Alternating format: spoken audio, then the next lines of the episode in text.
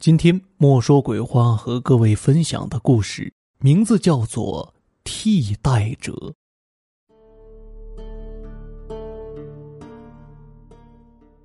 位于川省的某个古镇上，流传着这样一个故事：鬼唱戏，但没有人亲眼见过，所以一直是一个谜。直到有一年，发生了太多离奇的事情。一九八六年。强子出生在这个古镇上，和他一同出生的还有邻居家的钢炮。巧合的是，两个人又是同月同日的，从小两个人就非常的要好。从小学一直到初中，两兄弟几乎是形影不离。在外形上，两个人的相似度也颇高。再像是父母经常给他们买一样的衣服，所以在外人眼里，他们就像是孪生兄弟。初二那年，强子因为早恋，在学校里和同学打架被开除了，父母也管不了他。从那以后，他就整天和社会上一些不正经的人混在一起。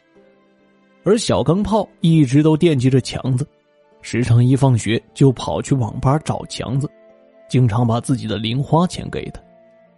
不过，在强子那帮社会朋友眼里，小钢炮只是一个读死书的呆子。经常用鄙视的口吻对待他。时间久了，强子开始躲避小钢炮，他不想小钢炮受他的影响学习下降。两兄弟的感情随着时间变得疏远了。强子依旧每日泡在网吧，夜里就和他的狐朋狗友去古镇的老影院旁喝酒。日子一晃就是大半年过去了。这一天夜里，网吧停电，天气闷热。没有别的地方可去，强子就约他的朋友们去喝酒。几个年轻人在商铺里买了白酒，打着手电筒就朝平时喝酒的老地方走去。平日爱说话的几个人，今晚一路上都不怎么说话，气氛变得更闷。哇哇哇，偶尔几声乌鸦叫划破夜空，此时听上去却格外的瘆人。很快。他们就到了，酒一打开，几个人你一杯我一杯的敬来敬去。酒过三巡，不知道哪个哥们儿提议要去河里游泳，可能是喝的有些醉了，大家都同意了。要是平时，强子肯定第一个站出来说不，因为他从小就不会游泳。可是为了面子，每次有人提议下河游泳，他都会开溜。所以至今都没人知道他是个旱鸭子。古镇的夜很静，漆黑的天空挂着一轮弯月，斑驳的月光洒在水面上，银闪闪的，看上去很惬意，但又透着一丝诡异。刚开始，强子只敢在浅水处乱游几圈，但拗不过朋友们拉他，也跑去深水的地方。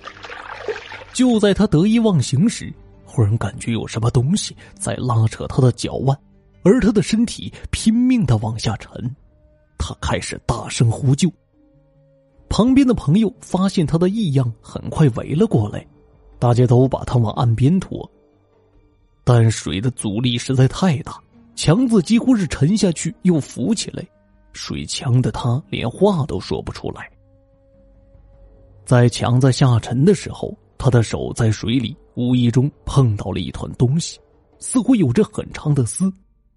而这时，所有人的状态已经在危急时刻变得清醒。朋友们拽着强子，一个劲儿的往岸边游去。上岸后，大伙儿几乎是同一时间瘫坐在杂草里。强子不停的大口喘气，他心里很纳闷自己刚才抓到了什么东西了？那些丝杆。怎么像是头发呢？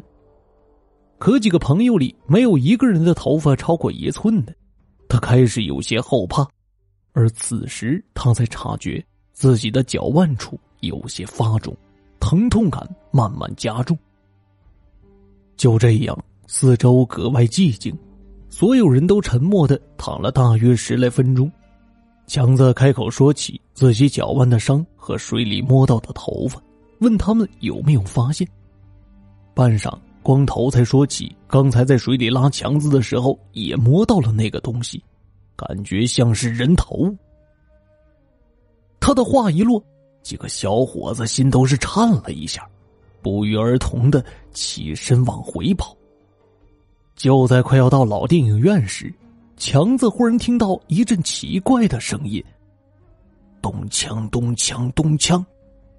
强子转头看了看身边的人，发现他们没有反应，似乎根本没有听到那怪声。强子心里暗自嘲讽：难道是被刚才的事情吓到了，竟然产生了幻听？自己什么时候变得这么多疑了？于是他又继续往前走，刚走了十来步，那个声音又来了，咚锵咚锵。这次似乎还传来了一个女人幽怨的声音：“情一生未还，痴心盼郎回。苦等今朝夕，奈何恋此地？君若真有心，千里也能归。”这次强子没有继续往前走，而是站在原地仔细的听着。他想知道那股哀哀怨怨的歌声是从什么地方传来的。顺着声音，他看到电影院里似乎有灯光亮着，而此时那股神秘的声音让他忘了和他一起走的朋友们。强子嘴里重复着那几句词，朝着影院深处走去。影院的大门紧闭着，借着门缝里透出的光，强子朝里望去。影院里灯火通明，搭着一个很大的戏台，一个穿着戏服的白脸女人站在台中，嘤嘤的唱着。旁边几个黑衣服的人拉着二胡，打着快板小鼓，配合着。一曲唱完，又换了一个身材魁梧的古装男人出场。强子心里越发疑惑，这些人真是奇怪，大半夜为什么跑这里来唱戏呢？仔细一听，男人唱的这出戏却是他爱听的包公判案。台上男人刚强有力的音腔让强子听得如痴如迷，脑袋昏昏沉沉的。他觉得自己仿佛就是那个站在台上的包公。迷迷糊糊的，强子晕了过去。他做了一个梦，梦里他来到了一家戏院，戏院很大，看上去很气派。台上一个发髻高盘的女人在唱戏，那声音凄凉哀怨，回荡在他的耳边。而硕大的戏院却空荡荡的，远远看去，好像只有第一排的位置上坐着一个瘦小的男人。但强子觉得男人的背影看上去似曾相识，有一种很亲切的感觉。于是他就向男人走去，想看看是谁。一抬头，碰巧对上了台上戏子恶狠狠的眼神，吓得强子赶忙避开。那目光如利刃般，让强子浑身不舒服，好像自己和他有着深仇大恨似的。就在强子准备离开时，坐在前排的男人也起身朝着大门走去。匆忙里，强子看到了他模糊的侧脸。天哪！为什么这个男人竟和自己长得这么像？强子匆忙的追了过去，好奇心驱使着他，让他想看清男人的面目。强子一路小跑的跟着，却怎么都追不上他。两个人之间始终保持着一段距离。就这样，强子跟着男人走到了一条巷子，男人脚步停在了一户门前。借着月光，强子发现这条巷子看上去很古老。男人站在门口，四下望了一圈，小心翼翼的推开门走了进去。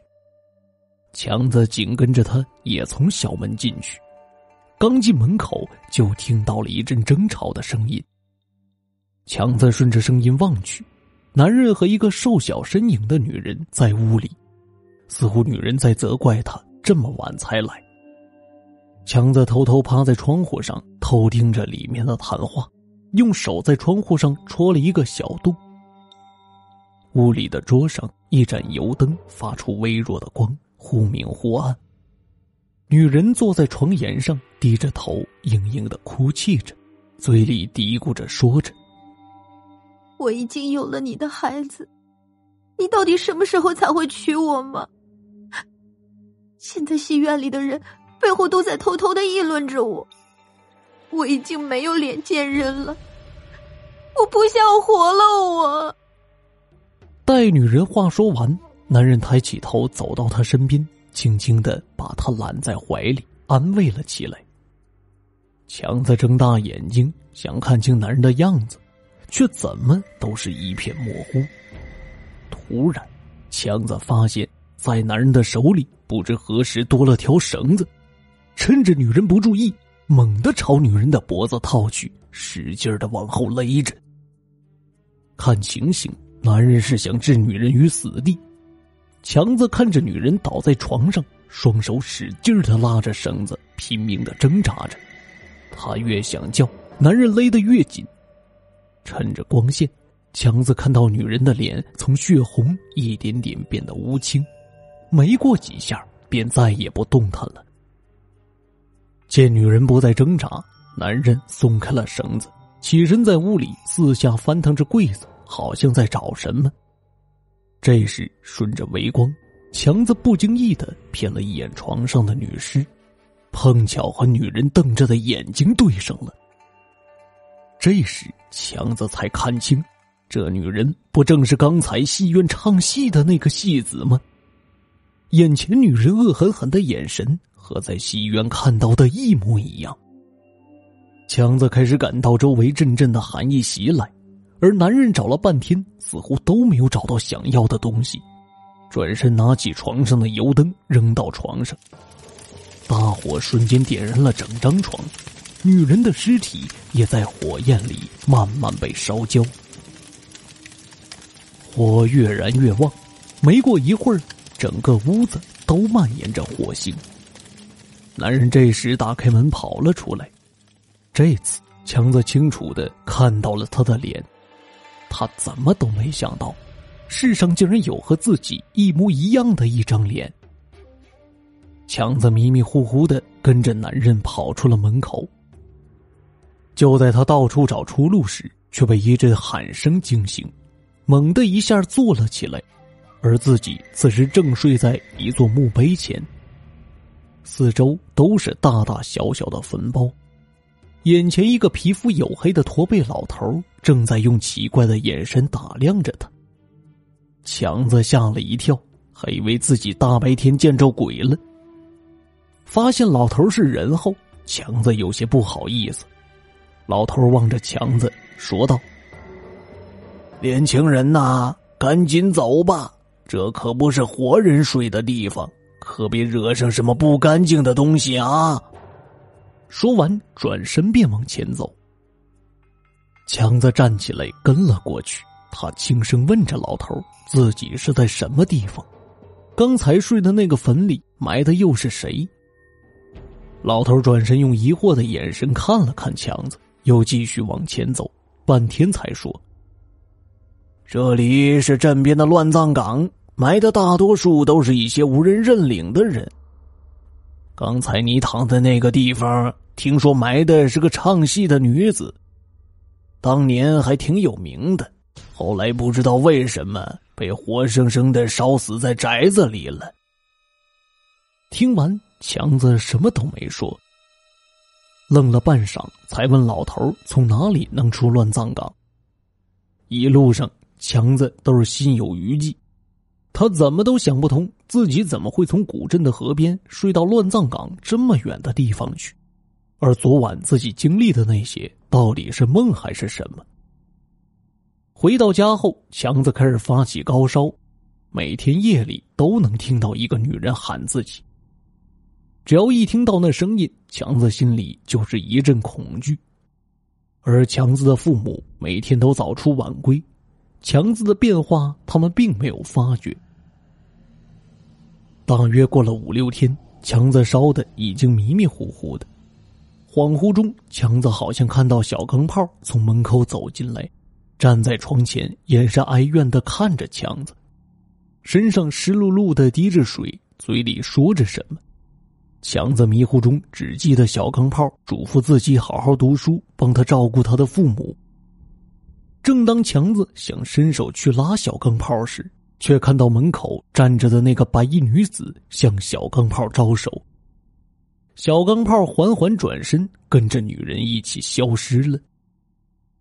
强子想起身去追，但身体却动弹不得，眼泪不自觉的流了出来。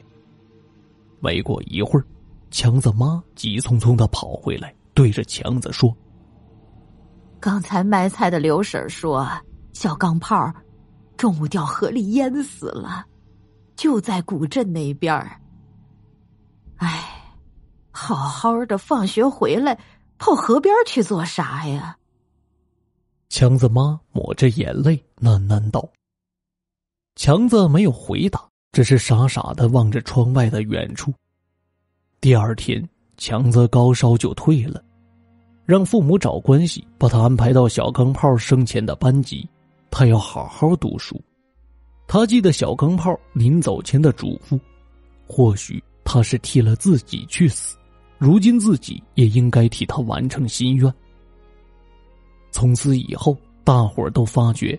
强子不论说话做事还是性格，都和死去的小钢炮极其相似，甚至有时强子的父母都分不清到底是小钢炮还是强子。